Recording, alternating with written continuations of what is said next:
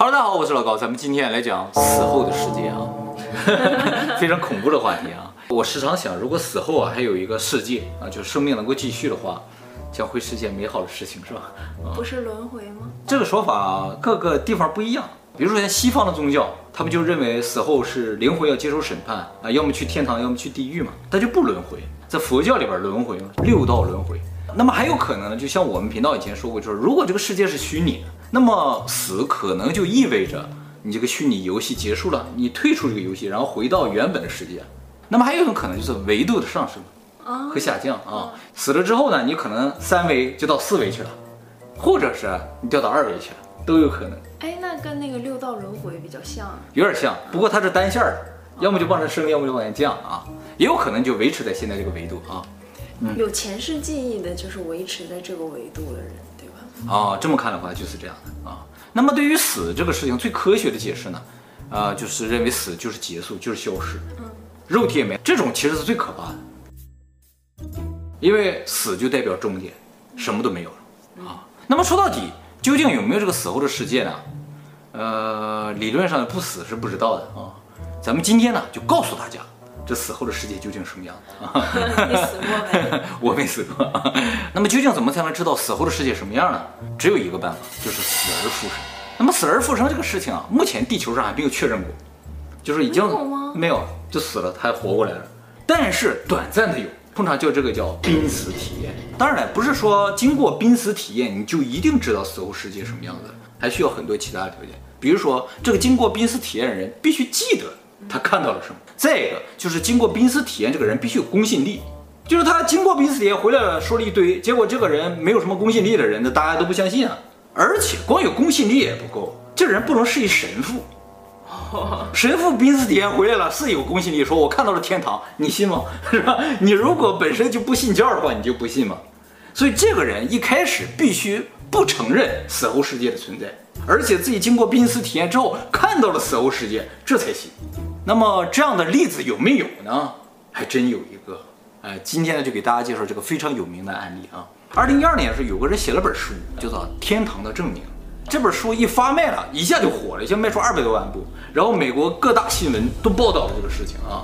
这个书里面就是作者记述了他经过濒死体验所看到的场景。嗯，其实，在那之前啊，很多人都说他们濒死体验了，看到这个，看到那个，为什么没火呢？嗯，就是因为写书这个人特别不一般。这个书的作者叫做艾本亚历山大，他呢是名医生，而且呢是脑神经外科的世界权威。哇，他的父亲呢也是一个非常有名的脑神经外科医生。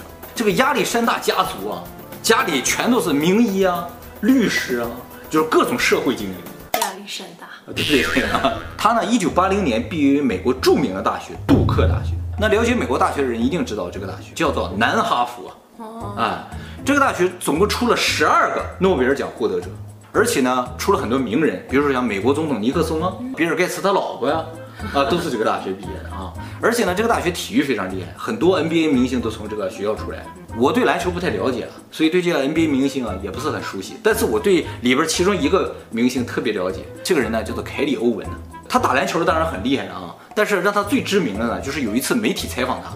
他说：“我坚信地球是平的。”他说完这句话，第二天他就上了美国新闻的头条。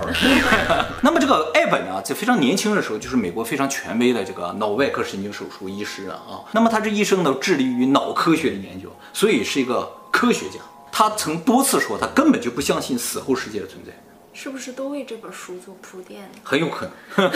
那么他作为一个神经外科手术的医生呢，曾经多次把他的病人从死亡线上拉回来，而且很多人跟他描述过这种濒死的体验。他描述了他的一个病人是这么跟他说的：说在他们抢救他的时候啊，他就看到自己在一个黑色的隧道里面，什么都看不见，但就看到远处啊有亮光，像隧道的出口一样。然后他就往前走，因为亮光就离他越来越近。他当然他自己也往前走，那个亮光也靠近他呢。哎，靠过来之后呢，就越来越亮，越来越亮，结果自己就进入这个亮光里了。然后整个周围全就只有亮光。这时候呢，他旁边出现了一个人，一个男的。这个男的就跟他说：“你还不属于这里，你赶紧回去。”然后他就一下子好像沉到地面下面去了。之后呢，就回到了他的病床上，回到他身体里面，然后就醒了。这个病人回想说，他看到了这个人啊，就是他死去的父亲。他遇到了很多病人，都说出类似的情景。我梦见过我去世的爷爷，在那个我跟你说过啊，对对对对，太平间那个月亮门儿，月亮门的另一侧就是太平间的里侧，叫我。对，他不是说你不要来是吧？对，他说来，他叫我，他让你来着，好恐怖是吧？但是他作为一个脑科学的医生啊，啊、呃，他不太相信这种事情，他觉得这是什么呢？就是一种记忆上的错觉，或者是大脑的一种幻觉，也可以把它理解为像做梦一样的。但至于为什么这么多人都有类似的梦的话，他就不太理解。那么后来呢，这个美国医学会啊，就专门进行了个调查。就整理了全国发生的这种濒死体验的这种报告啊，整理过来之后发现很多共同点，然后里边有几个特别有名的案例啊。第一个案例，一九八五年有个女性急救送到某一个医院去了，这个女的她说：“我看到我自己躺在床上，然后医生在抢救我。”然后呢，自己慢慢的浮起来了，浮起来之后呢，通过天花板一直浮到医院外面去了，然后站在了这个整个医院楼的最顶层，然后他就看着什么东西都非常清晰，不像我梦梦可能是比较模糊的，他非常清晰，他还看到楼顶上有一只红色的鞋落在那儿，然后结果呢，地下一出了个洞，他又落回来了，完落回到这个手术室，回到他自己身体，他醒了之后啊，他就跟这个护士说，说我我刚才啊好像看到你们医院楼顶上。有个红色的鞋，这个护士就说：“哈、啊，你好好休息吧，是吧？啊，你可能是这个做梦了，或者是怎么了啊？”后来这个护士啊，不经意他就到那个楼顶上去了，结果看地上放了个红色的鞋，他当时就吓坏了，因为这个楼顶，一般病人是不能来的，而且这个女的是因为特殊状况临时送到这个医院来的，还在病床上，她从来没去过楼顶，所以这个事情怎么解释就不知道了。可是楼上有一只红色的鞋，很瘆人。对 对，哪来的？是吧？那么还有一个非常有名的案例呢，是一九七三年，一个女的因为交通事故被临时送到一个医院去进行抢救。在这个抢救的时候，这个女的说，她也看到自己躺在床上，那么多人在抢救她，但是都能看到。对对，但他没有升上去，也没有降下来，他就一直站在那个屋里看着别人抢救自己。他记得屋子里所有器械摆放的位置。记得所有抢救他的工作人员，然后抢救过来之后，他醒过来了，他马上就跟他的主治医生说，就说我亲眼看见所有抢救我的人，他们长什么样长什么样，你们的机器放在哪放在哪。当时医生就震惊了，说的完全正确。但是呢，让医生真正震惊的，并不是因为他说的有多正确，而是这个女的天生是个全盲的盲人，也就是说，这是他人生当中第一次看到东西。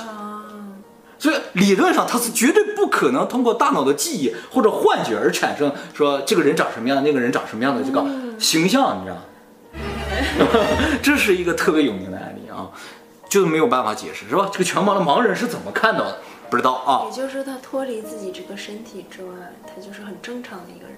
对对对，即使有这么些夸张的案例啊，但是就像我刚才说的，这些病人本身不是什么有公信力的这种人物了，所以他们说的，大家也就觉得说，哦，你可能是幻觉或者什么的，是吧？我也没有办法解释。所以这个艾本本身啊，也看到这个报告，他也没觉得有什么特别奇特的地方，反正他也听说那么多了啊。直到二零零八年的时候，他自己经历这个事情，彻底让他的世界观崩塌。就是二零零八年十一月十号的晚上，他正常睡觉啊，在家，在凌晨三四点钟的时候。他突然感觉到背部和头部剧痛，他就挣扎着想坐起来，但是都坐不起来，然后一下子就瘫过去了，然后就躺在床上昏睡过去了。他老婆就睡在他旁边，也感觉到他动了，但是呢，他也没喊也没叫什么的，他老婆就没在意。结果过了两个小时，也就是凌晨五六点钟的时候，他老婆醒了，哎，突然发现这个人没有反应了，马上就给他送到医院去了，就送到他自己工作那个医院去。这个医生一查，他得了什么病啊？细菌性的髓膜炎。这是个什么病呢？就是人的这个脊髓啊、脑部啊，都有一层膜叫髓膜包裹在外面啊。这个膜啊被细菌感染发炎了，哎，是非常严重、非常危险的一种疾病。根据感染髓膜这个细菌的种类不一样，这个病的致死率是不一样的。他当时被感染细菌呢是大肠杆菌，也就是最严重的一种，致死率达到百分之九十以上。那么即使你是百分之十这个侥幸活下来的人。这个病呢，造成严重后遗症的几率呢是百分之百，就是到那个时候为止，世界上根本就没出来一例，就是得了这个病还没有后遗症。那么他送到医院，虽然竭尽全力在抢救啊，但是呢，哎，他始终处于昏睡的状态。那么这样的状态呢，持续了一周，医生也说说，如果超过一周的话，基本上这个人也就植物人了，就脑死了。结果呢，就在最后最后关头，他居然醒过来了。而且最幸运的是，他没有留下任何后遗症，这也是世界历史上第一例严重髓膜炎而没留下任何后遗症。说到这儿呢，按理来说这就是一个皆大欢喜的故事就结束了。但是呢，这对于艾本来说只是故事的开始。他出院了之后做的第一件事情就立刻返回医院，调出了自己所有的就是在抢救过程中的数据。他看了一下之后，他的世界观就崩塌了。他就说啊，我看到这个数据之后呢，我就觉得。我在这昏迷的过程中看到的东西，用科学根本没法解释。他看到了什么？他说他在昏迷的时候看到自己站在一个黑漆漆的这么一个空间里边，他不知道这个空间是什么。他感觉周围是有墙壁的，而且这个墙壁里边有血管，这个墙壁还动，所以他觉得他好像在一个人的这个子宫里边或者什么，就回到胎儿的状态。他一开始呢觉得有点害怕，但突然间啊，头顶上亮起了非常耀眼的光芒。而这个光芒迅速降下来之后，把它周围全包裹了，所以周围的这些黑漆的东西全都没有了，全部变成特别亮的。然后呢，突然就进到一个亮的隧道里边，一下把它传输到某一个地方去了。在这个世界，它是飞的，它一直在翱翔。它在飞的过程中啊，就感觉自己还特别的舒服，而且呢，隐隐约约能听到像教堂的那种非常让人愉悦的这种音乐。他说：“这个世界我从来没见过，哎，不是咱们普通的世界。”他飞着飞着，旁边突然出现了一个年轻的女性，这个人他不认识。然后这个女的就跟他说，在那个世界里还有很多人爱着你，你还是回去吧。说完了，这个女的就消失了。他说：“那玩意儿这是谁呀？”然后他说：“飞啊飞啊，突然看见前面出来一团云。他进入云了之后，又进入另一个世界。他说他总共进了三个世界里，每个世界都不一样。最后呢，进到一个黑色的隧道里之后呢，哎，他就回到现实世界里，他就看到自己躺在床上，在这昏迷。”然后家人都围在边上为他祈祷，然后呢，他就决定自己回到自己身体之后呢，他就醒过来。其实看到这些也无所谓，他也觉得有可能是自己的幻觉。什么东西让他真正的就崩溃了？就是这些数据。嗯，他的数据都显示，在他昏迷这段时间，他的大脑是没有在工作的。他感染了叫髓膜炎呐，髓膜炎感染到脑部啊，他整个大脑是肿起来了。只有呢，这个维持心跳的一些最基本的部分的工作，剩下都没有工作。在这种状态下，人是不会回忆的，是不会有梦的，也不会产生幻觉，也没有记忆，也没有记忆。就是换句话，你要是一片空白的话，这还可以；但是你又有那么清晰的场景，那是不可能的。也就是说，这不是脑子产生的东西的话，只有一个解释，他认为这就是真的。哎，他的灵魂真的去了什么地方？而且他对于他这一段经历里边的一个部分特别感兴趣。就是我跟他说有个女的出现了，跟他说话嘛。这女的是谁啊？他确定他不认识这个人，直到一年之后，他知道这个女的是谁。谁啊？这事儿啊，还要再往前一点说，就是说艾本这个人啊，其实啊，他是亚历山大家族的一个养子。哦。他刚一出生就被亚历山大医生收养。艾本为什么被他父母抛弃呢？是因为他的父母在生他的时候，他的父亲只有十八岁，母亲只有十六岁。两个高中生没有能力抚养这个孩子，所以就被好心的亚历山大医生收养。从那之后，这个艾本呢就在亚历山大家受到良好的教育，而且学习也很努力，成为了一名优秀的医生。他一直知道自己是被收养，但是呢，他一直没有见过自己的亲生父母。他这个亲生父母啊，后来结了婚，然后又生了一男一女，也就是艾本的弟弟和妹妹。直到五十三岁的时候，这个艾本才第一次见到他的亲生父母，也就是说，他犯病的前一年。他见到他亲生父母之后呢，呃，也有问到他的弟弟妹妹，但是啊，他的妹妹早在十一年前就死掉了，交通事故，所以他从来没有见过他这个妹妹。那说到这儿，大家可能基本上就知道了，他看到的这个人啊，就是他那个死去的妹妹。怎么知道了呢？他父母其实对于他自己女儿的死啊是非常悲痛的，所以也没有给他看过照片。但是听说他经历了这种。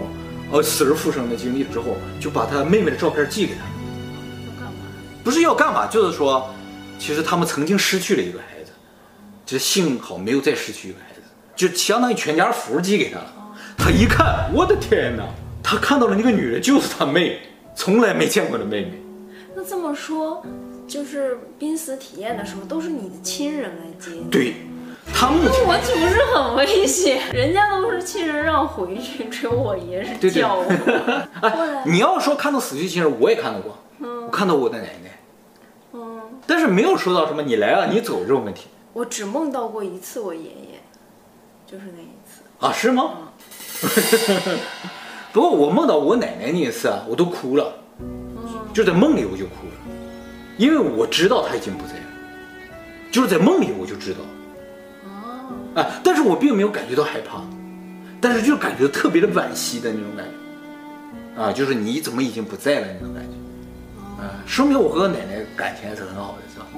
再加上他妹妹这个事情嘛，他就彻底相信他看到的绝对不是幻觉，因为他的妹妹的样子的声音根本就不存在他的记忆当中，所以他后来回想，他说他感觉到特别的幸福，见到了一个从来没见到的妹妹，而且呢，经过这个事情，他觉得他的人生特别有意义，嗯，就是他明白了，就是说死不是生命的终点，就后面还有，所以他就觉得现在活着就特别幸福，不会恐惧，也不会害怕。啊，既然死后还有另一个世界要活的话，那这个世界我得好好珍惜，因为过了这儿就没有了，我就要去过另一个世界了。